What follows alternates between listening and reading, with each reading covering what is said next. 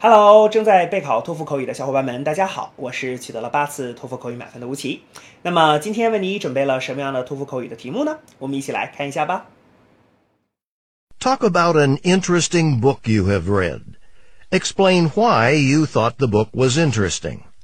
Give specific details and examples to explain your answer. Begin speaking after the beep. Well, recently I read um, the book of Harry Potter, and it was very interesting. Um, first of all, it has really interesting plots. Um, you know, the whole story just takes place in the magic world, and um, everyone has got the magic power. So when reading the book, it just feels like taking a break.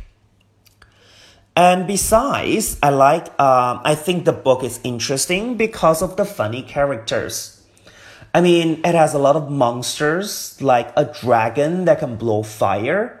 I mean, I can never ever see this in reality. So I think it's quite an interesting and fascinating book to read. 好的，那么以上呢就是我们今天啊所给出的这段满分回答。 接下来需要屏幕前的你做些什么呢？那就是要跟读和模仿这段录音，放一句录音，跟读模仿一句，再放一句录音，再来跟读模仿一句啊！所有的整段录音呢，反复模仿五至七遍。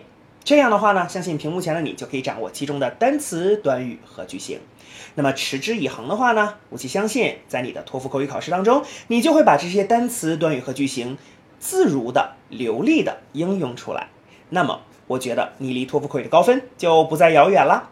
同时，如果你喜欢这段视频呢，不要忘记帮我们按赞，或者是在你的社交媒体上去做转发，可以让更多的小伙伴来了解吴奇老师的脱口秀，并且加入到我们的备考大家庭中。好，请你一起加油，我们明天再见了。